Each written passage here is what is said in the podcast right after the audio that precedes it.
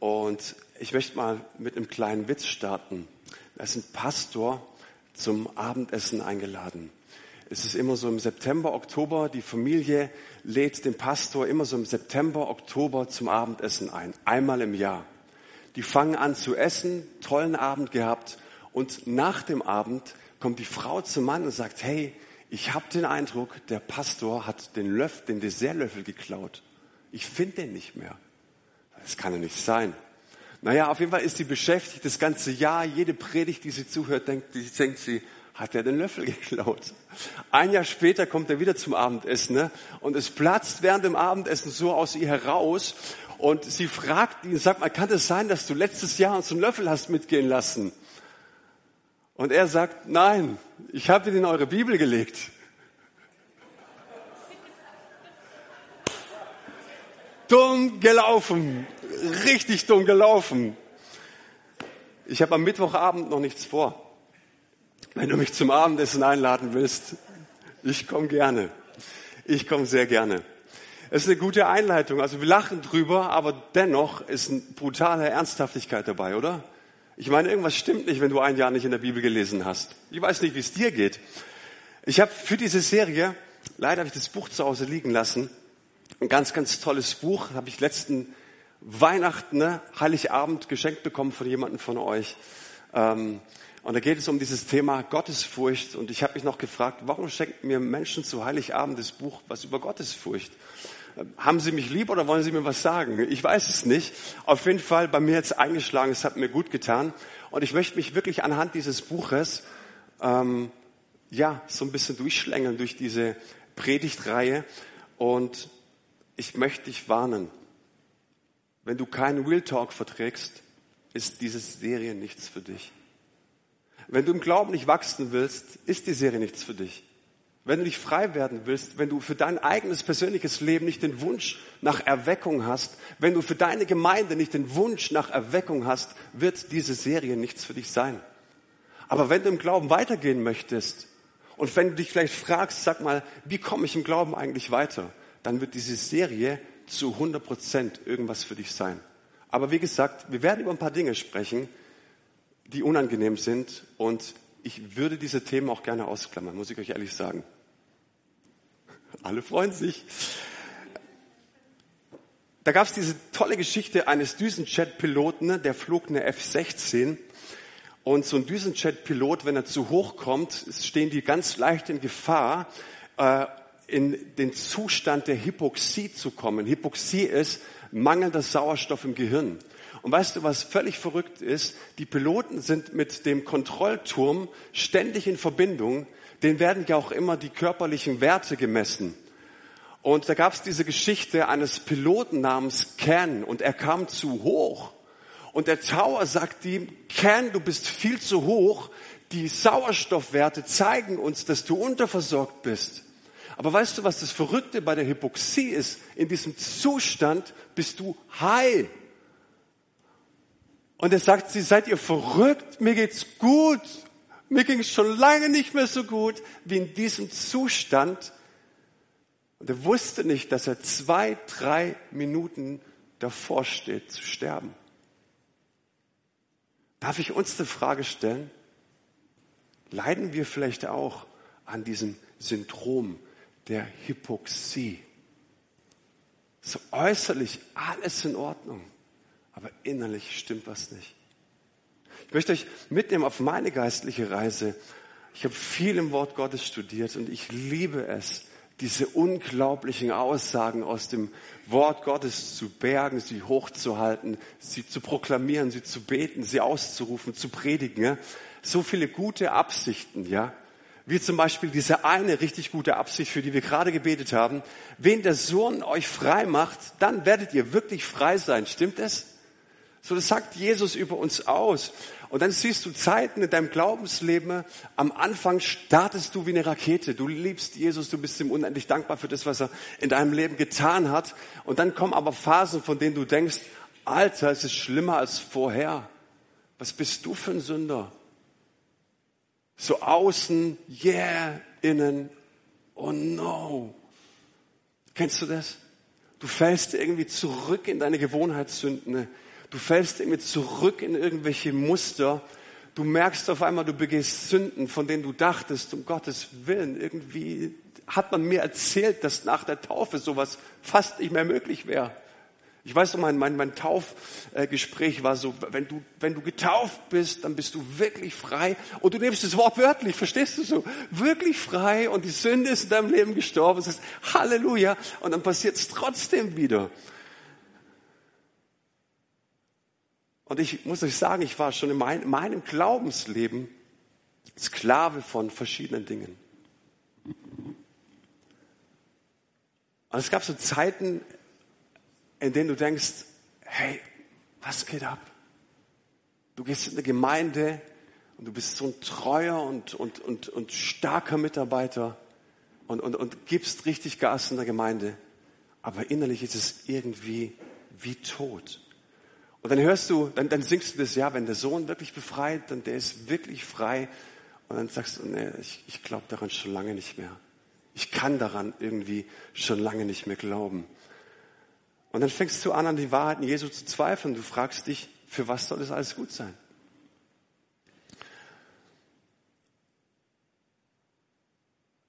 Jetzt kommt die Phase oder diese Stelle, die ich am liebsten ausblenden möchte. Und trotzdem, er erwähnt sie im Buch und ich dachte so, ja, schreib einfach ab, hau raus. Wie viele Menschen gibt es, die einfach überhaupt keine Lust mehr auf Gemeinde haben, auf die Sache Gottes? Wie viele Menschen gibt es, die Gemeinde einfach als Konsumtempel benutzen? Ich ziehe mir was raus, aber warte bitte nicht, dass ich hier irgendwas gebe. Menschen kommen einmal im Monat in den Gottesdienst, kaschieren es mit dem Thema, naja, weißt du, ich habe halt viel zu tun. Aber der Rückschluss wäre doch, dass alle, die treu kommen, ein verdammt chilliges Leben haben, oder? Die Wahrheit ist doch, wer hat hier 30 Prozent übrig von seiner, von seiner Zeit? Niemand. Alle sind am Anschlag. Und ich merke immer mehr, dass wir Themen, über die Gott eigentlich ein Urteil gefällt hat, sehr klar in seinem Wort banalisieren.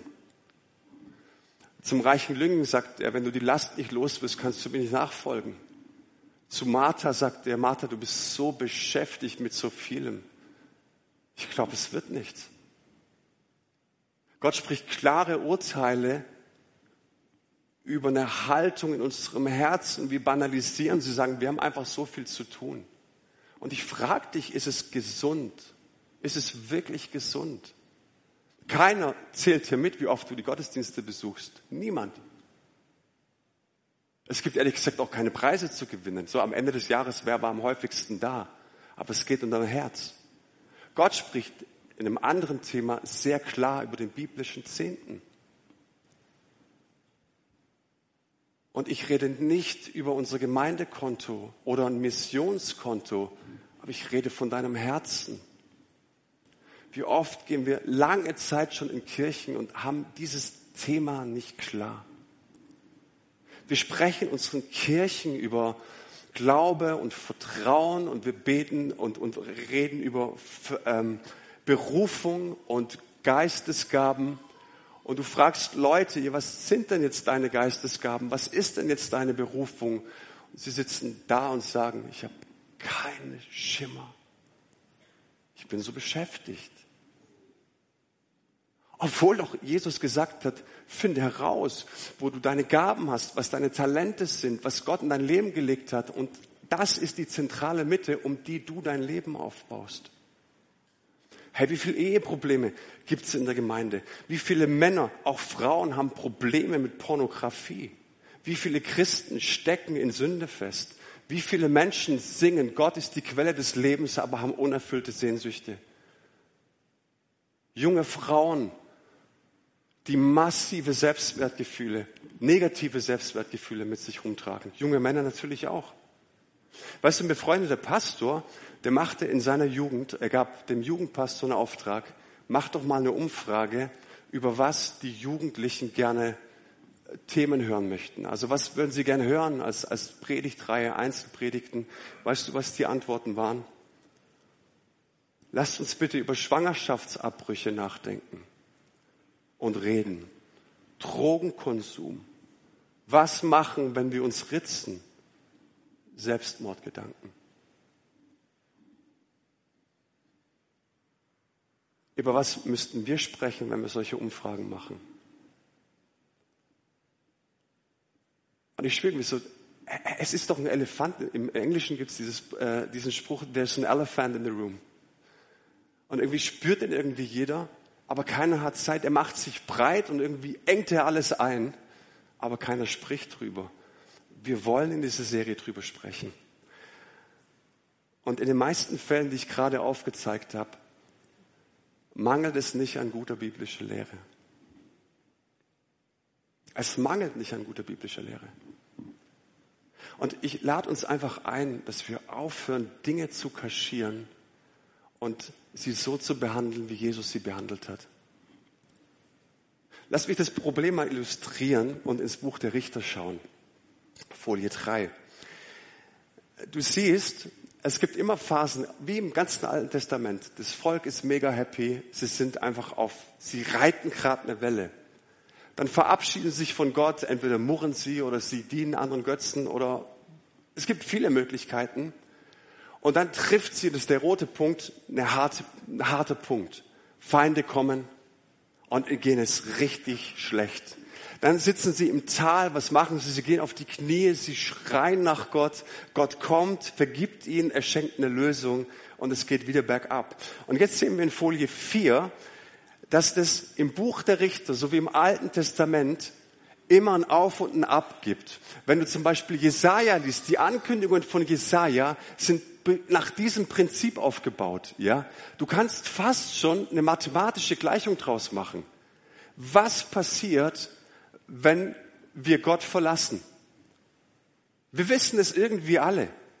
Aber weißt du, in Folie 5, und das siehst du am Ende des Buch äh, der, der Bücher der Richter, die letzte Situation war die heftigste. Warum war die letzte Situation die heftigste?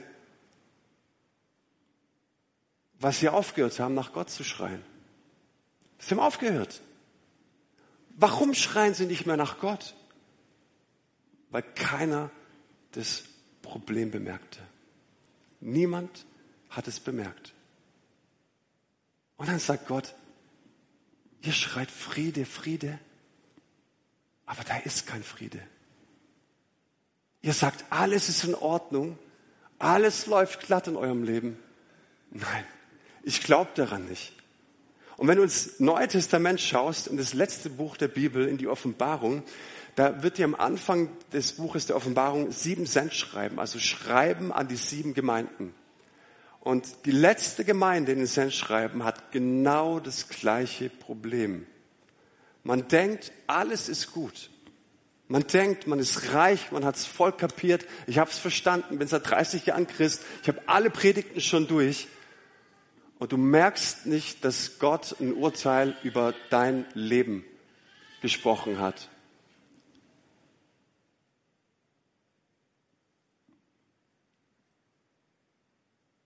Woran merke ich eigentlich, dass ich ein Problem habe? In der Offenbarung heißt es da, du sprichst, ich bin reich und habe mehr als genug und ich brauche nichts und weißt nicht, dass du elend und jämmerlich bist, arm, blind und bloß. Ich möchte mit euch so eine kleine Reise ins Alte Testament machen und uns einen tollen Mann Gottes anschauen, Gideon. Gideon, ich mag ihn so sehr, der hat etwas erkannt und er hat was gesehen. Im Buch der Richter, Kapitel 6, Vers 13 heißt es, Gideon aber sprach zu ihm, ach mein Herr, ist der Herr mit uns, warum ist uns dann das alles widerfahren? Und wo sind alle seine Wunder, die unsere Väter erzählten und sprachen, der Herr hat uns aus Ägypten herausgeführt. Nun aber hat uns der Herr verstoßen und in die Hand Midians gegeben. Da ist einer, der aufwacht. Da ist einer, der was bemerkt hat. Da ist einer, der sagt, ich schaue in mein Volk, da ist ein Elefant im Raum. Ich glaube, wir sollten darüber sprechen. Und wir können etwas von ihm lernen. Weil in Folie 10 sehen wir eine Auswertung. Da heißt es zum einen, Gideon ignoriert den Schmerz nicht. Er ignoriert ihn nicht. Ein einziger Mann aus dem Volk steht auf und sagt, hey, hier stimmt irgendwas nicht. Und er fragt, warum ist uns das widerfahren? Die Maßstäbe Gottes sind andere Maßstäbe. Der zweite Punkt ist, er analysiert den Ist-Zustand. Und eben, als ich diese Aufzählung gemacht habe, es war nichts anderes, als mit euch den Ist-Zustand zu analysieren. Und er sagt, wir sind verstoßen und wir werden gefangen gehalten. Und der dritte Punkt ist, er vergleicht es mit dem Idealzustand. Und ich glaube nicht, dass Gott ein Idealist ist, sondern ich bin fest davon überzeugt, dass Gottes Maßstäbe für uns ideal sind. Er vergleicht es mit dem Idealzustand. Was hat Gott über mein Leben ausgesprochen? Welche Gedanken hat er? Was sind seine Ziele für mein Leben? Und ich sehe es mit dem jetzigen Zustand und sehe die Kluft und die Diskrepanz. Und es erzeugt in dir letzten Endes den Hunger. Aber wenn du das nicht vergleichst, Punkt zwei und drei, wirst du sprechen, Friede, Friede. Es ist alles gut. Und vielleicht merkst du nicht, dass Gott ein Urteil über dich gesprochen hat. Weißt du, Glaube ignoriert den Schmerz nicht. Er blickt der Realität ins Auge und er zieht Konsequenzen draus.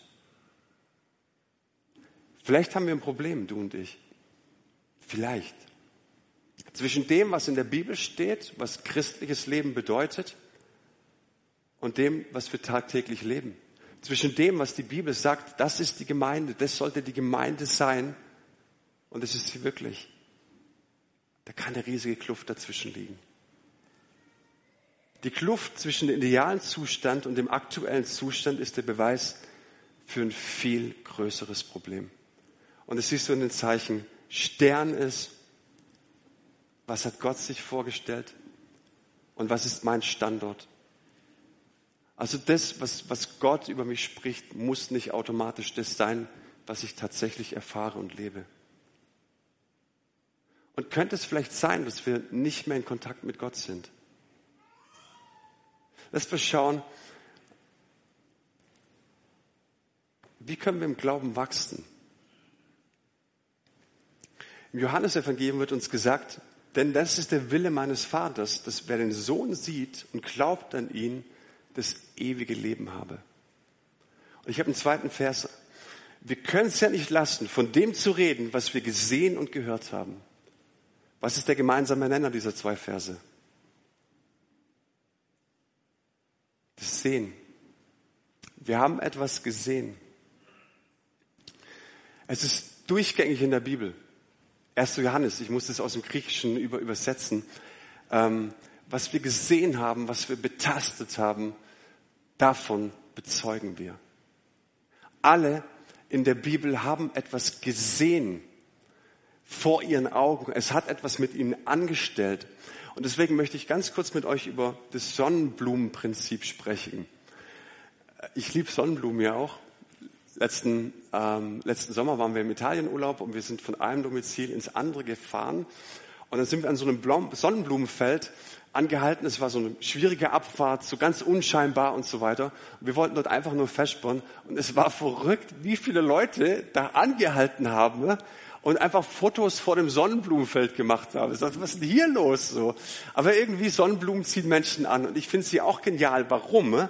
Weil der Gärtner oder der Bauer, wer auch immer diese Sonnenblume anpflanzt, der geht nicht jeden Morgen um 6 Uhr raus und richtet sie irgendwie Richtung Sonne aus. Es gibt auch kein Gestell, dass es sagt, so, so wir können es auch irgendwie vollautomatisch betreiben. Ja? Nein, was macht die Sonnenblume? Gott, der Schöpfer, hat ihr ein Prinzip mitgegeben. Es ist ein Naturgesetz und das heißt Heliotropismus. Und dieses Prinzip hilft der Sonnenblume, sich nach der Sonne auszurichten, ne? nämlich immer die volle Ladung so, dass sie am allerbesten wachsen kann. Und ich glaube, es ist ein tolles Bild, das uns die Bibel eigentlich auch mitbringt. 2. Korintherbrief 3, Vers 18. Da heißt es, so spiegeln wir alle mit unverhülltem Gesicht die Herrlichkeit des Herrn wieder und wir werden seinem Bild immer ähnlicher, denn seine Herrlichkeit verwandelt uns.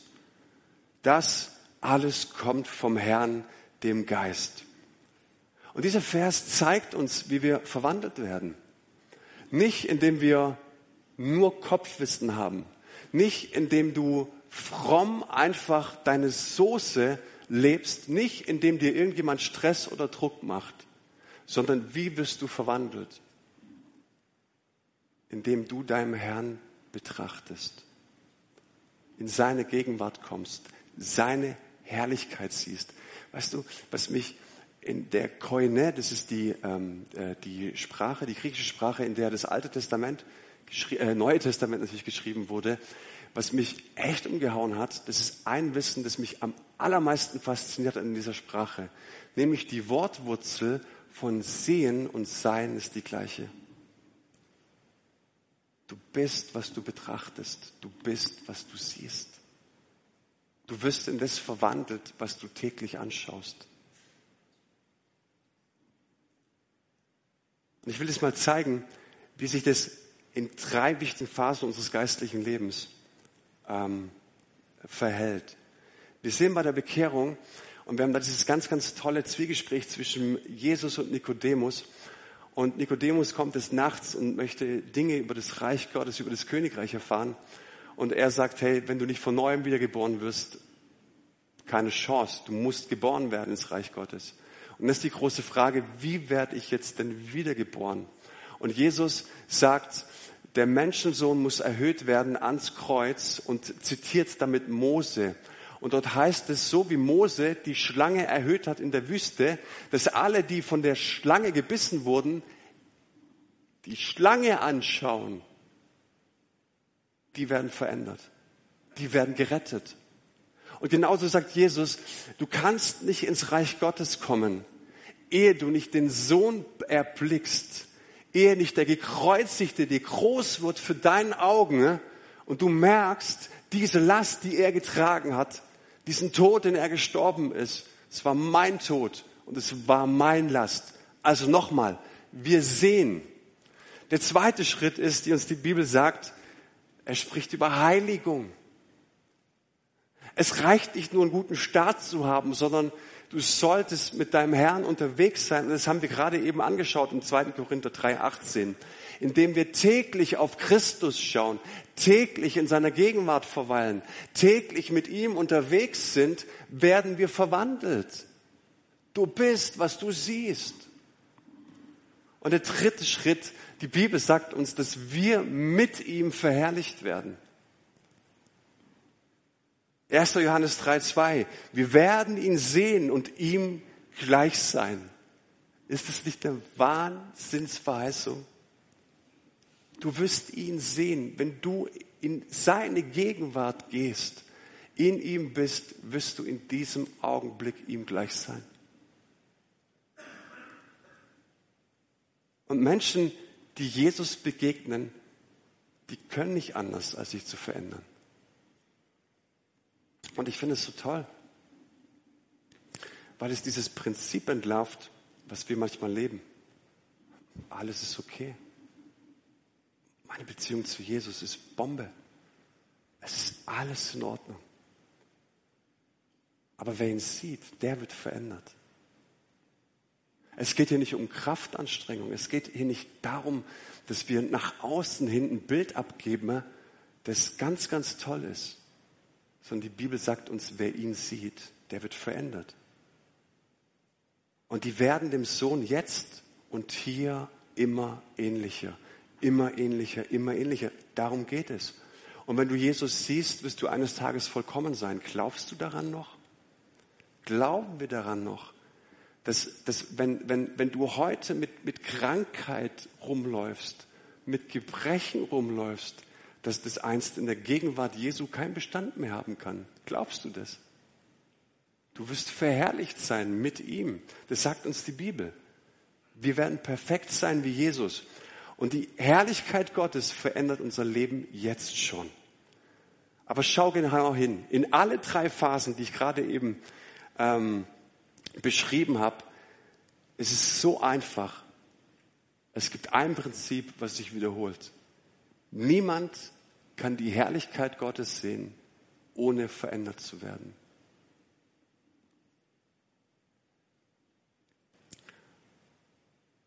Wie viele Menschen sitzen hier drin und wünschen sich Veränderung?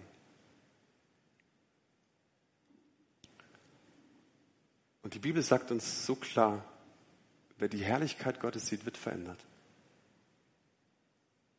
Und mir geht es schlicht und ergreifend um diesen einen Punkt.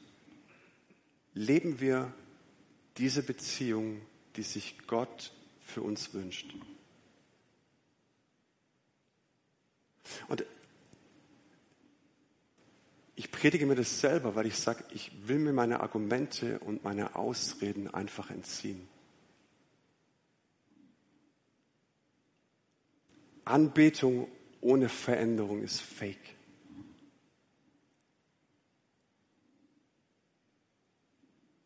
Und lasst uns nicht darüber sprechen, dass dieser eine Moment im Lobpreis uns ein warmes Gefühl gegeben hat. Oder ähm, ich habe einen tollen äh, Vers gelesen oder ein Zitat und ach, war das schön.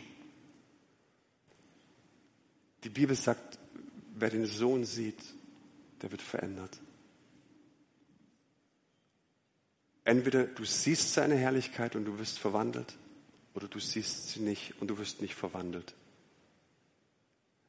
Und ich möchte ganz kurz ein, ein, ein einfaches Experiment machen, um herauszufinden, ob wir eine Beziehung zu unserem lebendigen Gott leben. Ähm, ich weiß nicht, wer von euch kann sich erinnern, also beim Kinderarzt damals war, bei manchen ist es vielleicht schon ein bisschen länger her, da wird ja immer wieder dieser Kniescheibenreflex geprobt oder erprobt. Kennst du das? So, und, und äh, du, du kannst da nichts machen. Ne? Also jetzt bei den Rangern haben mich ein paar Kinder gekitzelt so und ich kann da mit aller Kraftanstrengung, kann ich, ja, kitzelt mich, das, das macht mir nichts aus. Aber wenn dir jemand mit einem kleinen Gummihammer auf die Kniescheibe legt, dann kannst du dich anstrengen, wie du willst. Es schnallt einfach nach oben, deine Kniescheibe. Normal, ja. Ist bei jedem Mensch gleich. Es gibt einen ganz normalen Reflex. Und ich glaube, es gibt so ganz verschiedene Reaktionen, auf die du keinen Einfluss hast. Beispielsweise, du stehst irgendwo auf einer Klippe, wo es mehrere hundert Kilometer run äh, Meter runter geht. Da bleibst du nicht cool, also ich zumindest nicht. Überleg mal, du stehst hier am Klippenrand, hier geht es ein paar hundert Meter runter. Keiner von uns wird cool bleiben. Mal angenommen, du schwimmst mit einem Blauwal Und du weißt, du hast in allen Büchern gelesen und du kennst vielleicht Biologen, die sagen dir, ein Blauwal wird dir niemals was antun. Never ever. Und trotzdem wirst du neben diesem Blauwal schwimmen und die Hose voll haben und gut sagen, gut, dass ich im Wasser bin. Es, du wirst nicht cool bleiben. Und genau so ist es mit der Gegenwart Gottes. Wenn Gott in dein Leben tritt, kannst du nicht cool bleiben. Lass uns ein paar Verse anschauen. Als Gott Adam und Eva im Garten Eden besucht, sagte Adam, ich hörte seine Stimme und ich fürchtete mich. Also äh, Angst. Er sagt hier Angst. Ich habe Angst gehabt. Jakob war auf Reisen, als Gott sich ihm im Traum offenbarte und darauf sprach er, gewiss, der Herr ist an diesem Ort und ich wusste es nicht. Und er fürchtete, dich, fürchtete sich und sagte, wie furchtbar ist dieser Ort. Überleg mal, Menschen gehen nach Hause nach dem Gottesdienst und sagen, wie furchtbar ist dieser Ort. Gott ist mir begegnet. Mose sieht einen brennenden Dornbusch, der nicht verbrannte und sagt, wow, interessantes Phänomen. Aber dann sprach Gott aus diesem Busch. Was war seine Reaktion? Da verbarg Mose sein Angesicht, denn er fürchtete sich, Gott anzuschauen. Hiob hatte sich nie etwas zu Schulden kommen lassen und war sich sicher, ich habe so eine lupenreine Weste und es wird mir nichts passieren. Ich werde ganz bestimmt in die Gegenwart Gottes treten können ohne dass mir irgendwas passiert. Dann sagt Gott, okay, mein Freund, ich begegne dir von Angesicht zu Angesicht. Was sagt Hiob danach? Mit dem Gehör des Ohres hatte ich von dir gehört, aber nun hat mein Auge dich gesehen. Darum verabscheute ich mich und bereue in Staub und Asche. Und andere Übersetzungen sagen, ich bereue jedes einzelne Wort, das ich in meinem Leben gesprochen habe. Jedes einzelne, weil ich Gott gesehen habe. Petrus, Jakobus, Johannes gehören zu den engsten Freunden von Jesus. Und dann machen sie sich auch auf den heiligen Berg und dann kommt Mose und Elia. Und was, was steht in der Bibel über ihr Kniescheibenreflex? Sie fürchteten sich, als sie in die Wolke eintraten. Und ich könnte diese Liste ewig weit fortführen. Aber eins ist ganz klar.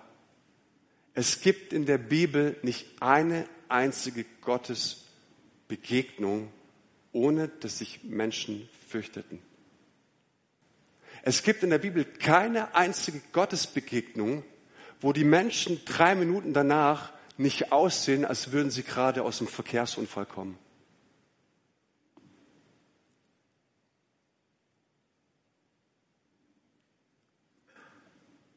Und ich möchte euch, das ist mein Herz, dass, dass wir nicht schreien, alles ist gut und dabei Gottes Namen missbrauchen. Lasst uns die Dinge beim Namen nennen, wie sich Jesus beim Namen genannt hat. Anbetung ohne Veränderung ist einfach nur Fake. Und ich will am Ende meines Glaubens nicht dastehen und sagen, 52 Sonntage hat es ja. Jetzt bin ich ja in der Lage, dass ich so, sagen wir mal, an 46 Sonntagen in die Kirche sein gehen könnte. Das multiplizierst du jetzt, was weiß ich, auf 30 Dienstjahre. Und ich will am Ende nicht feststellen, dass alles fake war. Weiß nicht, wie es dir geht. Und dann kommen noch die Bibelabende und die Hauskreise und die Gebetstreffen.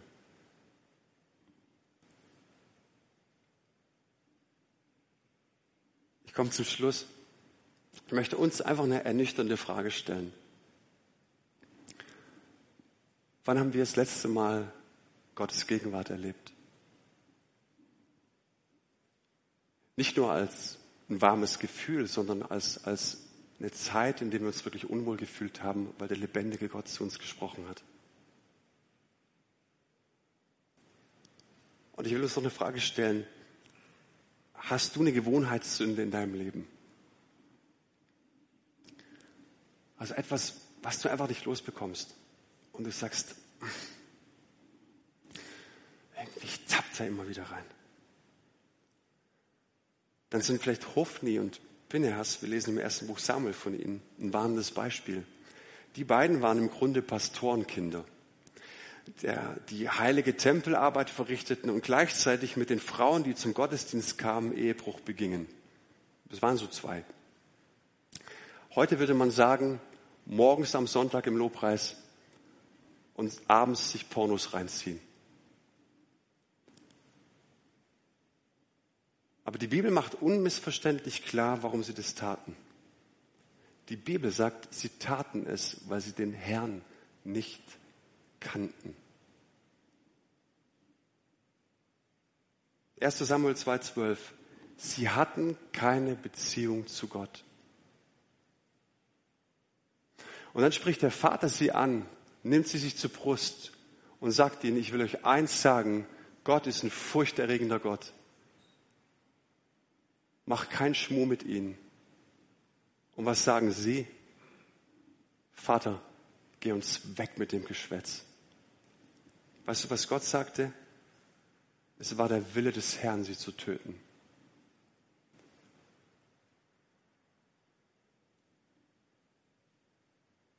Ich glaube, dass unser Verhalten, da wo wir jeden Tag hinlaufen, das, was wir betrachten, das, was uns das Allerwichtigste ist.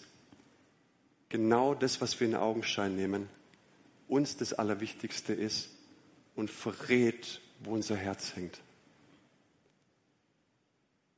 Und wenn meine Taten gottlos sind,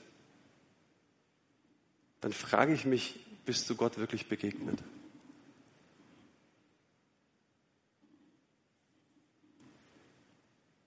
Letzte Geschichte. Da gab es diese Evangelisationserfahrung aus dem Jahr 1741. Weißt du, ich habe immer so ein bisschen ein Problem, dieses, ähm, ich, ich bin in der Kirche groß geworden, wo man immer gedroht hat mit diesem Gericht Gottes und so. Und das hat mich immer echt, boah, weiß auch nicht. Aber manchmal habe ich den Eindruck, so in unserer Kirchenlandschaft, wir können schon wieder ein bisschen was rausholen davon. Sollten es vielleicht auch.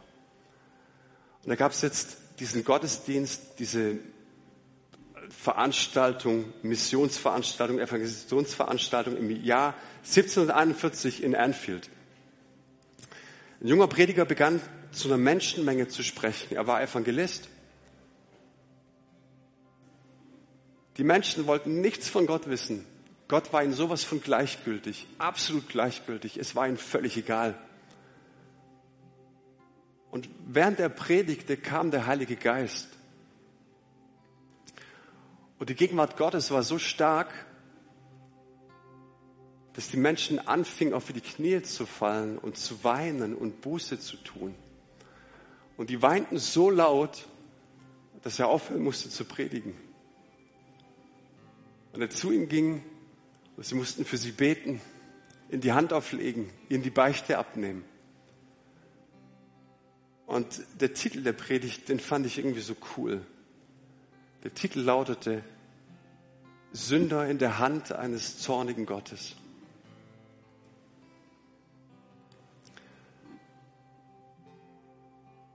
Ich glaube, da wo Gott ist, da bleiben wir nicht cool, da bleibst du nicht cool, da bleib ich nicht cool. Da wo Gott dich berühren möchte, da möchte er dich wirklich freisetzen. Und ich sage das deshalb, weil ich weiß nicht, ob du das Weltgeschehen gerade auch mitbekommst, aber die Welt verändert sich gerade. Die Pole verändern sich gerade gewaltig. Und du weißt nicht, auf was uns zukommt. Aber ich möchte eine ganz einfache Frage stellen.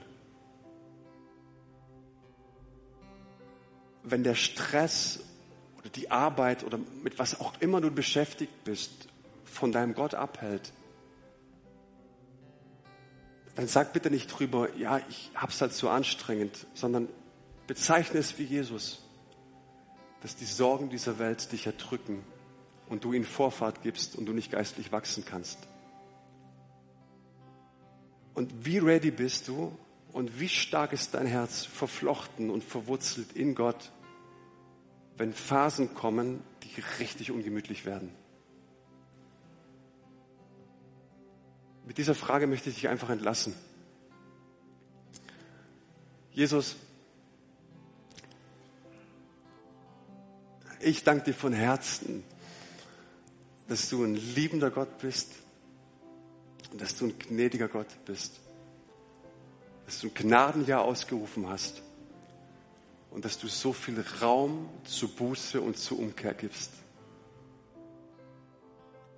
Ich danke dir, dass wir über deinen Heiligen Geist lernen dürfen, dass er so gerne Raum nimmt in Herzen, die ihn bereitwillig aufnehmen, die sich nach ihm sehnen, die dürsten danach, die sagen, komm. Menschen und Gruppen von Leuten, die sagen, es ist uns nicht egal. Und wir hören auf, ständig zu schreien, alles ist gut, alles ist gut, Friede, Friede. Und doch ist nirgendwo Friede.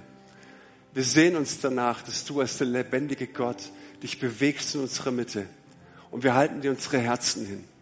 Wir halten dir hin, was in unserem Leben, in unserem geistlichen Leben abgestorben ist. Wir halten dir hin, was in unserem geistlichen Leben, ja, wo, wir gleichgültig deiner Sache gegenüber geworden sind wo wir einfach spüren, es ist tot. Aber wir hören auf zu sagen, alles ist gut. Und ich komme und ich dir, ich höre auf in meinem Leben zu sagen, dass alles gut ist. Sondern ich brauche dich.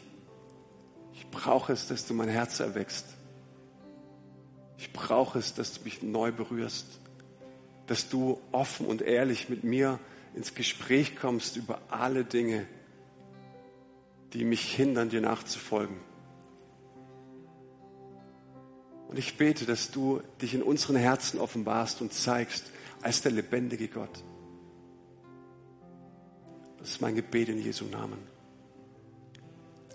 Und ich lade dich ein, dass du für dich persönlich einfach eine Antwort gibst, jetzt in dieser Reaktionszeit, im letzten Lobpreislied. Und, und ich lade dich ein, wenn du sagst, oh Mann, die Hütte brennt bei mir gerade innerlich, geh nicht weg, sondern mach es fest im Gebet. Komm auf mich zu, komm auf die Ältesten zu, mach es fest und sag, ich, ich gehe nicht von hier weg. Ich möchte hier was in Ordnung bringen, ich möchte hier was bekennen, ich möchte hier was klar machen. Amen.